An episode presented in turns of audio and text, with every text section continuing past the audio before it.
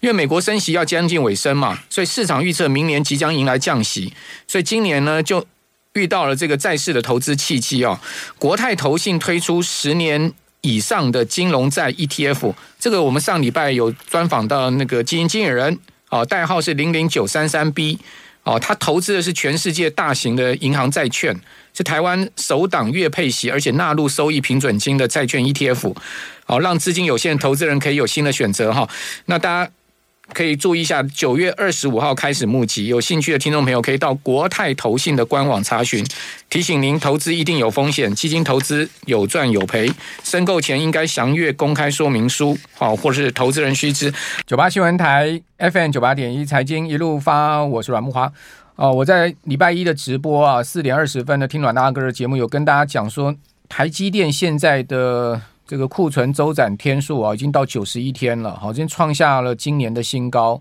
那通常呢，这个库存周转天数啊，哦，持续往上升哈，哦，过去的经验就是台积电的股价要下跌的，哦，那那个果然这个礼拜呢，台积电股价连跌五天呐，台积电很少见到日 K 线连五黑啊，哦，这个全周跌了三十六块之多。今年大盘虽然说这个破底反弹，台积电继续跌，还跌了五块，哦，收在五百二十二块破底。那跌幅呢？呃，今天不大，但是全周高达六点四五趴。好，因为一周跌了三十六块嘛。哦，那台建这个礼拜哈，除了这个我们刚刚讲基本面哈，那个库存周转天数的问题以外呢，利空消息也很多。哈，包括高盛哈，这个出了报告说呢，台建明年的资本支出要下下看到两百五十亿美金。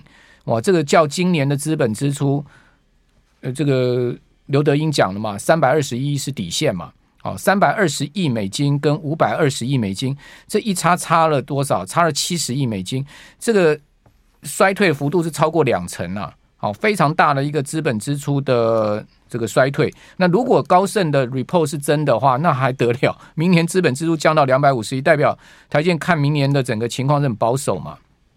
原先的资本支出，高盛说是两百八十亿，这次再下调到两百五十亿。那即使两百八十亿都比今年的三百二十亿啊，要少掉四十亿，要少掉一成。更何况两百五十亿要少掉超过两成。好，那这个是一个利空。那另外呢，我们刚刚讲周转天数，好，还有呢就是外资一直卖，好，外资这样狂卖台积电下来啊，这个礼拜台建市值啊蒸发了九千三百三十四亿，一个礼拜台建市值就已经跌掉快一兆。哦，这真的是大幅蒸发的一周啊！哈，那另外呢，还有一个消息，就是说传出啊，高通啊要大裁员啊，而高通今天也证实说，台湾啊要做组织调整。哦，这个面对总经啊跟市场需求不确定，哦，CoreCon 哦今天证实喽哦，采取调整措施，哦，组织调整，台湾也是调整措施的一部分。哦，预计明年呢第一季前会大致完成。哦，那高通为什么要大裁员？当然。景气也是个问题嘛，哦，那这些问题呢，呃，我们今天一并来请教，在我们节目现场，财讯双周刊的副总编辑哦，林宏达，宏达这个跑半导体啊，跑科技业非常多年了，我们来听听看宏达的看法。宏达你好，是慕驊兄，呃，各位听众朋友大家好。好，我们首先来谈台积电，你最熟了，对不对？好，台积电，我记得刘德英董事长六月还讲说呢，三百二十亿的资本支出，今年是。低标了，好，这个是一定会至少要达到这个数字了。那、嗯、他就是说高峰啊，成长的高峰可能不会像以前那么陡峭，因为以前是一百七十几亿嘛，啊，现在是三百多。他说高峰可能过了，但是这个呃，但是还是会有三百多。但是确实就像木华兄刚刚讲的，现在台积电我所听到的就是他现在对于明年的资本支出确实是比较保守的一个状况。那那大概是多少数字？大概有到有到有到两百五十亿美金这么悲观吗？应该没有到这么悲观，应该是他原来预估的一个下缘。但是现在的问题就是说，产能利用率其实目前呃不是很高嘛，哦，所以在我们在这一次的 Semicon 里面的采访里面，其实啊、呃，分析师是把重点放在库存的去化，什么时候去化会到时候会有一个库存的回补潮。目前我们来看哦，它现在的周转天数到九十一天呢。那那是从终端来的，就是说中，你先看那个终端。我们这次看那个 Morgan Stanley 打出一个 PowerPoint，他就说，在今年中的时候，PC 在美国终端的那个，比如说 Best Buy 啊这些，它的这个库存已经回到了 COVID 之前。好，这是终端。然后呢，再往上一层就是 IC 设计公司。你看哦，像联发科，联发科这个二零年第二季的时候，它的库存只有三百六十八亿，但是到二二年去年的第二季的时候，已经到九百一十四亿了。但是到今年第二季呢，又回到了，就是降到了六百一十亿。所以我们再估计一下，联发科的库存是很明显在下降，确实。那就到明年的第二季说，哎，一年三百亿嘛，嗯，哎，是不是可以回到三百亿的水准？嗯，那他就他就跟我讲，说这个假设就是，哎，假设这个世界就一样烂，一样战争，一样，反正大家都不想买，哎，你一年还是三百亿的库存消消掉。那最糟状况，如果是维持现在这样的话，那应该到明年的第一季。要开始回补库存嘛？你没 IC 可以卖，所以逻辑是这个样子。现在是在看这件事情。好，那台建展望你怎么看呢？他倒反而是讲说，哎，到现在大家下调资本支出，然后库存又在下降，的时候反而是一件好事情，因为我未来要制造出来的 IC 变少了嘛，对不对？然后我库存也变少了，为什么？你莫华兄刚刚讲的那个也没有错，就是说这个台积电是在这边还有一些，但是。它是从底慢慢的升的哦，因为以前 IC 设计公司知道怎么样把它的库存呃放在哪里，知道？他有时候不放在自己账上，他就挂在这个 foundry 里面说：“哎，你做一半了，我现在太多了，你也别做了，你帮我冰起来。”那就 wafer bank 嘛。对啊，wafer bank，只是 wafer bank，我们在观察哦，下一季会不会往往慢慢往下降？这就是一个重要的指标。嗯、好，那这是台积电哈，台积电真的基本面的。部分呢，可能现在有待于就是说，呃，第三季的法说会来厘清了哈。那至于说营收的部分，我是觉得应该没有问题，因为你可以看到它七八月营收也明显在上来了。对，好，那第三季的营收达成财测也没有问题。好，因为它九月只要一千四百亿台币，它就轻松达标了嘛。更何况它呃八月营收有一千八百多亿，将近一千九百九百亿嘛，对不对？我讲是台币了哈。那如果照这个营收的情况来看，哦，他今年全年哦达成这个台积电所说的营收衰退十趴也没有太大问题了，应该不至于第三季法说会再去呃这个下调全年营收的预估嘛，对不对？因为去我记得他去年的营收是二点二兆嘛，那如果衰退十趴就是两兆嘛，那以现在目前的已经到八月的营收来算的话，台积电到年底两兆的目标应该没有什么太大问题了。我从整体来跟各位讲啊，就是说半导体的这个市场。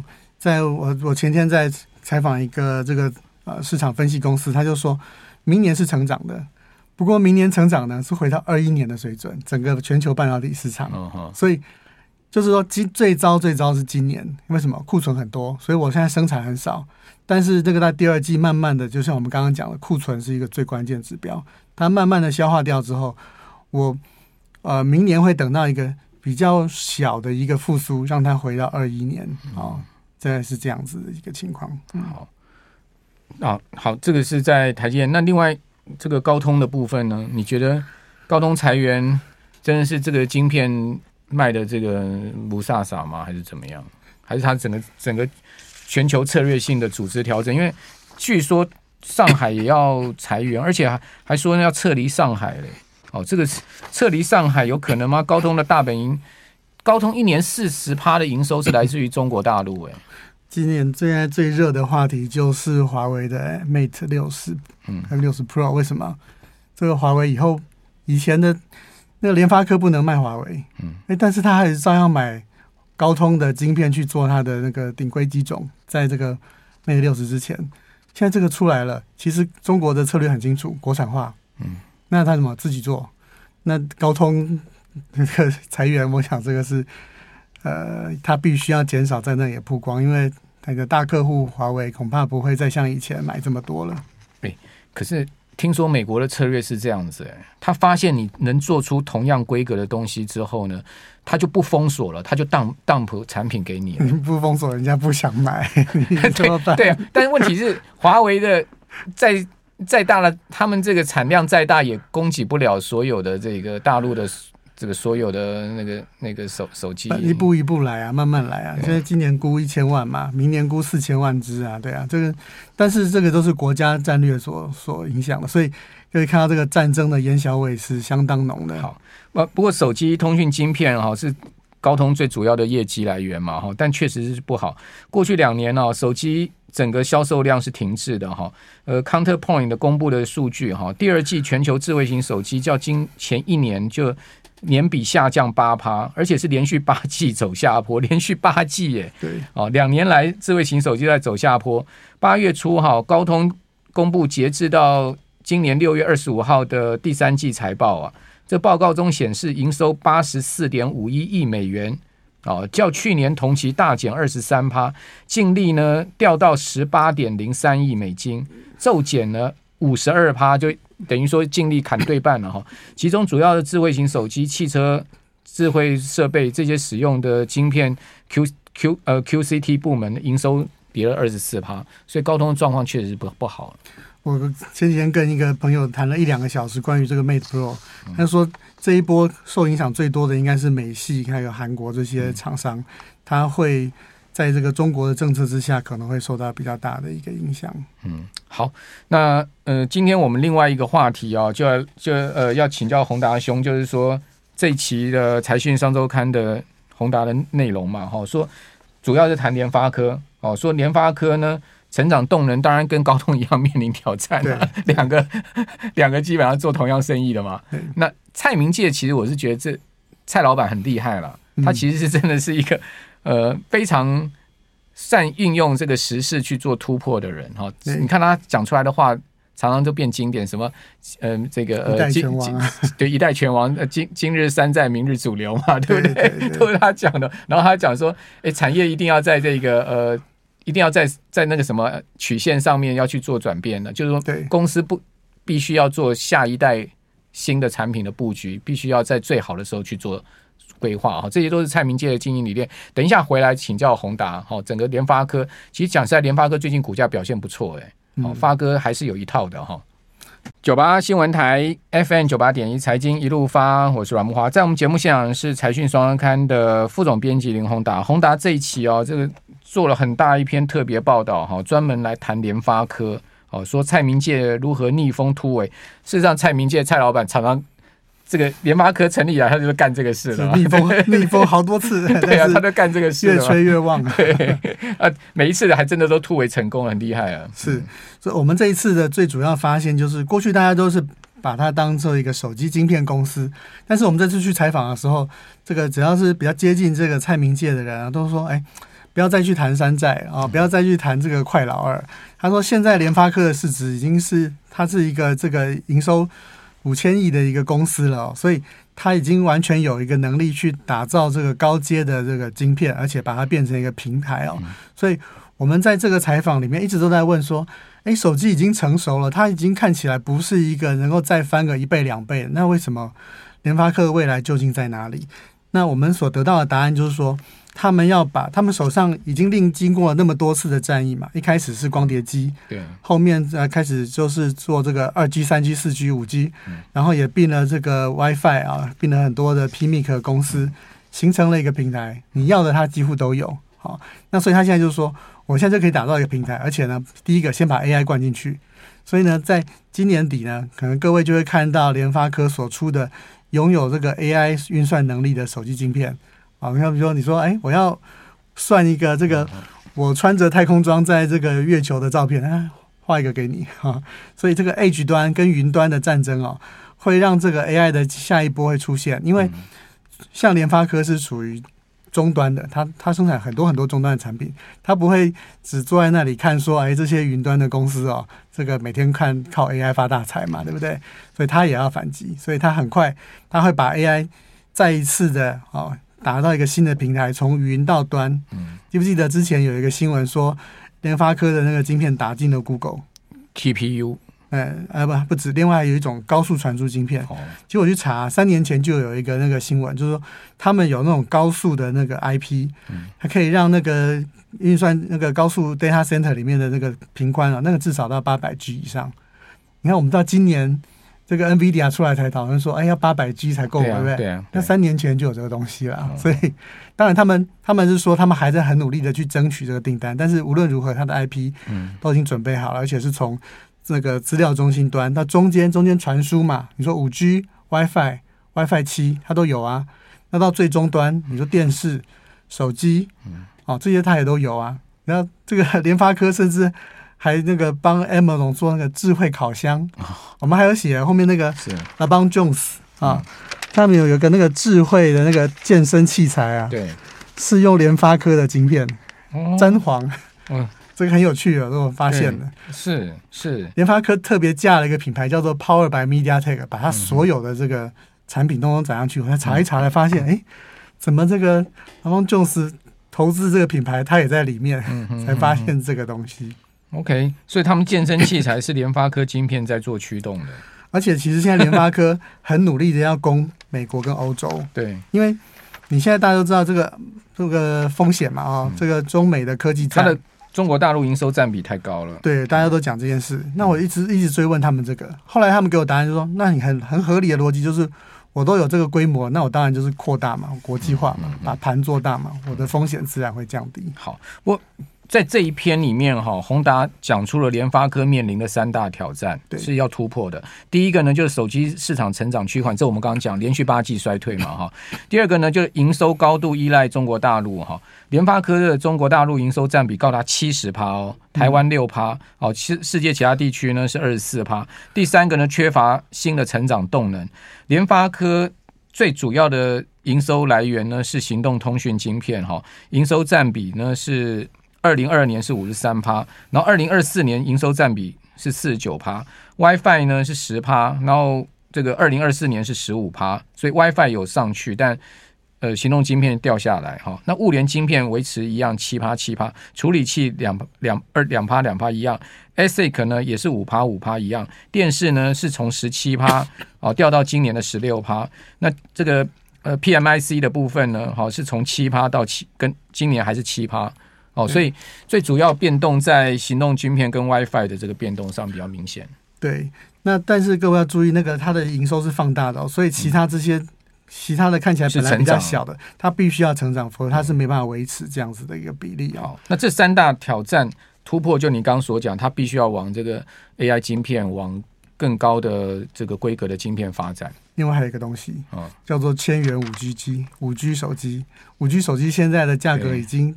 降到一千块人民币以下了，对，就是当这个全世界经济不振的时候，超低价会是一个解放。嗯，那过去其实联发科打这个中低价战争也不是第一次了嘛，对，所以这个是一个重新洗牌的方法。打中低价战争就比那个高通有实力多了，而且现在中美，你看这个华为对。对决高通，我想联发科还会还是会有它的角色了。好，那联发科有哪一些世界第一呢？哈，可能大家不知道。第一个，它手机处理晶片市占率是全世界第一的，哈，占三十二趴。那数位电视晶片占六十六趴，呃，六十趴也是世界第一。那 Android 的平板处理器四十六趴。好，然后 Chromebook ARM 的处理器四十三趴，智慧音箱五十趴，五 G 宽频接入设备六十五趴，这些都是联发科市占全球第一的相关的产品。对，但是这有也有一种原因，是因为这实在是杀的这个价钱也是很可怕，所以别人就退出了，对，觉得太难赚了，所以这些都被他所称霸。哎，好，那联发科，你觉得它明后年的展望如何呢？其实。就像刚刚木华兄刚刚讲的，现在手机还是占它相当大比例，所以它必须在手机这边先等待明年手机的复苏。不管你是低价，还是我用 AI 往中高价再发展，这两个都有可能性。必须先撑住基本盘。那如果车用的话，这就很重要了。车用要到二五二六年，它跟 NVIDIA 的合作。看能不能让它往中高阶的车用这边再去发展，而且 NVIDIA 在跟宾士这些合作之后，跟联发科合作是因为联发科才有这个够大的这个规模，哦，就是要赔得起啦，讲讲直接一点是吧？我要去服务，哎，他的意思说，其实这个 NVIDIA 不可能去服务那么多车主嘛，那我要放量，我要做这些，我要去服务各种的 design 的客户，那联发科经验丰富嘛。对不对？所以到时候我要做车子，说现在的车子可能电动车中中国一百万以下是主力竞争战场啊。嗯、那这是 NVIDIA 这种高毛利去打吗？当然，联发科会很擅长这种市场，所以在车用这边，我觉得呃，当然明年的手机复苏之后，后面就是看车用了。嗯，那另外最近传言说联发科跟 Google 合作 TPU AI 晶片，那这个事情呃不晓得。你了不了解详情？还有就是说，今天新闻传出来，就是说，呃，Google 澄清了嘛？好，本来市场传言说 Google 要跟这个博通拆了嘛？哦，说什么二零二七年之后就不用博通晶片，搞得博通股价这个昨天一开盘大跌。后来 Google 澄清说没有啦，我们还是会跟博通合作。就博通股价破涕为笑涨上来，但是收盘还是跌。哦，那这个联发科真的跟 Google 关系这么密切，然后会打入这个 Google TPU AI 晶片？TPU 这个其实过去这个报纸曾经写过，那但这个 ASIC 的部分在联发科是最高机密，嗯、但是它有公布的就是说，它旗下的晶心科其实 Meta 里面设计的这个加速器用的是晶心科的这个 IP。哦，Meta 对，哦哦哦、那其实可以想象的就是说。嗯呃，它所有这个做 TPU 里面需要的 IP，它其实有很多，所以如果你要找一个人设计，像百货公司一样什么都有的，那肯定联发科是其中一个。嗯，他对，而且他也一定会去敲门，对，这是很合理的。嗯，好，不管怎么讲了，我觉得发哥是一家很好的公司了，真的很棒哈。就是台湾有这样的公司，也真的值得骄傲。呃，双菜的组合也真的是很强棒了。好，那最后我们还有一分钟要请教你，微软三六五 Copilot。哦，这个刚才宏达一进来就讲说，这个 Copilot 非常值得谈，因为这两天开始上线了嘛，对不对？我讲一个这个，先讲结论哦。